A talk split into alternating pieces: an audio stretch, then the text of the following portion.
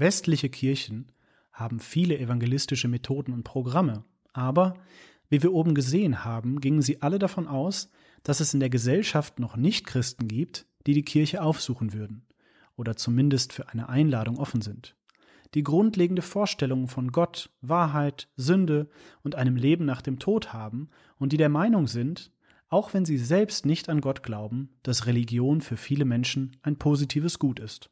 Tausend Jahre lang basierte das grundlegende Dienstmodell der westlichen Kirche auf der sozialen Realität, dass die Menschen kommen würden, vorbereitet und positiv eingestellt wären und wir ihnen einfach unsere soliden biblischen Predigten halten könnten.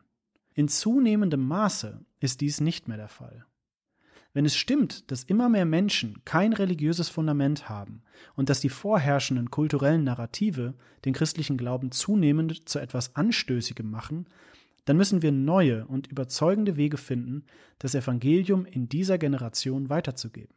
In der Tat müssen wir eine spätmoderne Version der evangelistischen Dynamik der Urgemeinde entdecken, die durch Bekehrung in einer Kultur wuchs, die dem Evangelium ähnlich feindselig und verständnislos gegenüberstand wie heute. Zu den Elementen einer solchen Dynamik gehören Beachten. Wie bringen wir Menschen dazu, das Evangelium zu beachten, wenn sie es für irrelevant halten? Michael Green schätzt, dass 80 Prozent oder mehr der Evangelisation in der frühen Gemeinde nicht von Hauptamtlichen oder Evangelisten durchgeführt wurde, sondern von gewöhnlichen Christen, die sich selbst ihrem Eukos, ihrem Netzwerk von Verwandten und engen Bekannten erklärten. Menschen wurden auf das Evangelium aufmerksam, weil jemand, den sie gut kannten, mit dem sie zusammenarbeiteten und den sie vielleicht liebten, mit ihnen darüber sprach. Die größte Herausforderung besteht heute darin, einen signifikanten Prozentsatz von Christen dazu anzuregen, in ihrem Alltag und in ihren Beziehungen bewusst ein missionales Leben zu führen. Wie Alan Noble in Disruptive Witness feststellt, sind spätmoderne Menschen offener dafür, über das Christentum nachzudenken, wenn sie Geschichten und Erzählungen lesen oder sehen, die von christlichen Erkenntnissen zeugen, und zwar in Zeiten von Stress, Schwierigkeiten, Enttäuschung oder Leid. Warum? Alle Weltanschauungen, die nicht biblisch begründet sind, sind wie zu kleine Kleider. Solche Kleidung zwickt immer unangenehm und gelegentlich reißt sie sogar. Die spätmoderne Sicht auf die Realität und das Selbst passt nicht zur menschlichen Natur, wie Gott sie entworfen hat. Es gibt Zeiten, in denen Geschichten und Kunst offenbaren, wie heutige Glaubensvorstellungen drücken und zwicken und einfach nicht zufriedenstellen.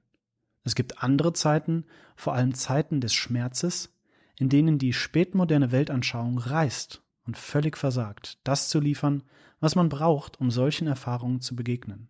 Christen müssen in diesen Momenten darauf vorbereitet sein, jedem Rede und Antwort zu stehen, der sie auffordert, Auskunft über die Hoffnung zu geben, die sie erfüllt. Siehe 1. Petrus 3, Vers 15. Dieses ganze Projekt setzt voraus, dass Christen genug über die Bibel und ihren Glauben wissen, um mit anderen ins Gespräch zu kommen. Aber es geht auch davon aus, dass Gläubige viele Beziehungen zu Nichtchristen haben und dass der durchschnittliche Christ in unmittelbarer Nähe zu Nichtchristen lebt. Wenn das nicht der Fall ist, ist der erste und wichtigste Schritt, sich darauf zu konzentrieren, persönliche Beziehungen zu Nichtchristen aufzubauen, indem man sich mit ihnen anfreundet und sie liebt, da es immer unwahrscheinlicher wird, dass sie von sich aus in die Gemeinde gehen. Anziehen. Nichtchristen zur Erkenntnis zu verhelfen, dass sie ein Problem haben, das Erlösung erfordert, wird bedeuten, die Antworten der Menschen zu hinterfragen, noch bevor man, wie in der traditionelleren apologetischen Methode, die Fragen oder Einwände der Menschen zum Christentum beantwortet. Mit den Antworten der Menschen meinen wir die funktionierenden Antworten auf die großen Fragen des Lebens, die jeder haben muss. Niemand kann ohne Sinn, Zufriedenheit, Freiheit, Identität, Vergebung, gegebene und empfangene, Klärung von moralischen Fragen und Hoffnung für die Zukunft leben. Die Methoden der Kultur, diese Dinge zu vermitteln, werden letztlich nicht funktionieren. Sie werden zumindest kneifen und manchmal reißen. Wenn wir die Aufmerksamkeit der Menschen haben, können wir zur rechten Zeit auf die unübertroffenen Ressourcen des Christentums für jedes dieser Dinge hinweisen. Einen Sinn im Leben, den das Leiden nicht wegnehmen, sondern sogar vertiefen kann Eine Zufriedenheit, die nicht von Umständen abhängt. Eine Freiheit, die Gemeinschaft und Beziehungen nicht auf bloße Transaktionen reduziert. Eine Identität, die nicht zerbrechlich ist oder auf unserer Leistung oder dem Ausschluss von anderen beruht. Ein Weg, sowohl mit Schuld umzugehen, als auch anderen zu vergeben, ohne dass Bitterkeit oder Scham zurückbleiben. Eine Grundlage für die Suche nach Gerechtigkeit, die uns nicht selbst zu Unterdrückern macht. Ein Weg nicht nur der Zukunft, sondern auch dem Tod selbst mit Gelassenheit und Frieden zu begegnen. Eine Erklärung für die Augenblicke voller überirdischer Schönheit und Liebe, die wir erleben. Anders gesagt, wir müssen Nichtchristen helfen zu erkennen, dass ihre unauslöschlichen Bedürfnisse und Sehnsüchte nach diesen Dingen eigentlich ein Echo ihres Bedürfnisses nach Gott sind. Darstellen. Es besteht definitiv die Notwendigkeit, die traditionellen Fragen an und Einwände gegen den christlichen Glauben anzusprechen. Diese drehen sich um Gott. Wie kann ein guter Gott Leid zulassen? Oder wie kann Gott Menschen in die Hölle schicken? Und um die Bibel, ihre historische Zuverlässigkeit oder ihre Vereinbarkeit mit der Wissenschaft. Aber heute stellen Nichtchristen vor allem Fragen über die Ungerechtigkeit der Kirche, die sich in der Geschichte immer wieder gezeigt hat, in Bezug auf Themen wie Sklaverei, die Unterdrückung der Frauen und die Ausgrenzung von Homosexuellen und Transsexuellen. Diesen Fragen muss man mit einer Kombination aus Demut und Klarheit begegnen, sowie mit einem sanften Beharren darauf, dass Zweifler die Vorannahmen und moralischen Urteile erkennen, auf denen ihre Einwände beruhen, die selbst Glaubensschritte erfordern. Überzeugen. Wir müssen das Evangelium auf eine Weise erklären, die überzeugend ist und spätmoderne Menschen anzieht. Das Evangelium ist, die Rettung kommt vom Herrn. Siehe Jona 2, Vers 10. Eine Darstellung des Evangeliums muss immer zwei Punkte ansprechen. Die schlechte Nachricht. Du versuchst dich selbst zu retten, aber das kannst du gar nicht. Die gute Nachricht. Du kannst allein durch Christus gerettet werden, nicht durch deine Bemühungen. In der traditionellen Kultur, in der das grundlegende Narrativ lautet, der Sinn des Lebens ist es gut zu sein, sehen die schlechte Nachricht und die gute Nachricht so aus. Die schlechte Nachricht. Du weißt, dass du gut sein solltest, aber du bist nicht gut genug in deinem Verhalten und eigentlich überhaupt nicht gut, wenn du die Motive deines Herzens betrachtest. Zum Beispiel, obwohl du keinen Ehebruch begehst, hast du Lust in deinem Herzen. Siehe Matthäus 5, 27 und 28. Die gute Nachricht.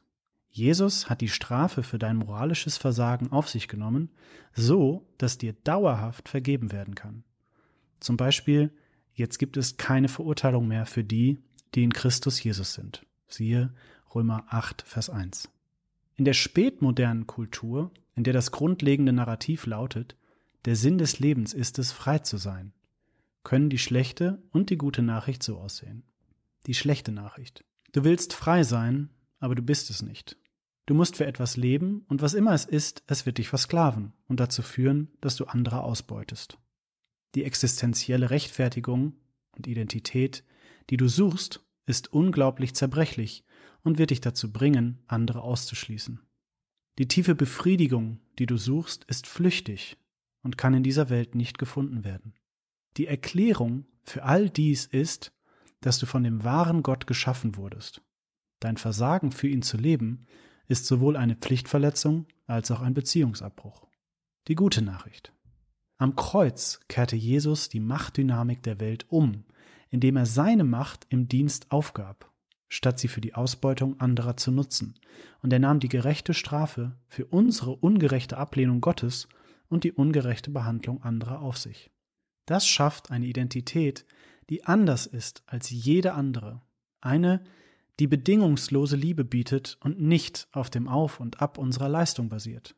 Diese Identität schafft eine neue Freiheit davon, von irgendeiner Kraft oder einem Objekt in der Welt kontrolliert zu werden und bietet auch einen Vorgeschmack und ein sicheres Versprechen von tiefer Zufriedenheit und Schönheit in der Zukunft. Diese Elemente der Evangelisation beachten, anziehen, darstellen, überzeugen, werden in unserer Zeit neu überdacht werden müssen. Beachten und anziehen werden größtenteils von Christen in ihren persönlichen Beziehungen erreicht werden, was, wie wir gesagt haben, bedeutet, dass Christen tiefe Beziehungen zu Nichtchristen haben müssen. Und das muss in einer Kultur geschehen, in der persönliche Beziehungen immer mehr ausdünnen. Christliche Leiter müssen Laien mit den Werkzeugen und Ressourcen ausstatten, um evangelistische und apologetische Gespräche führen zu können. Wenn diese Beziehungen aufgebaut sind, müssen die Gemeinden eine große Auswahl an Möglichkeiten anbieten, um Menschen, die über den Glauben nachdenken, durch die Stufen des Anziehens, Darstellens und Überzeugens zu helfen. Das kann durch Vorträge, Lehre und Predigt, durch Gespräche, durch Kleingruppen und große Versammlungen, durch Gottesdienste, Geschichten und Kunst geschehen.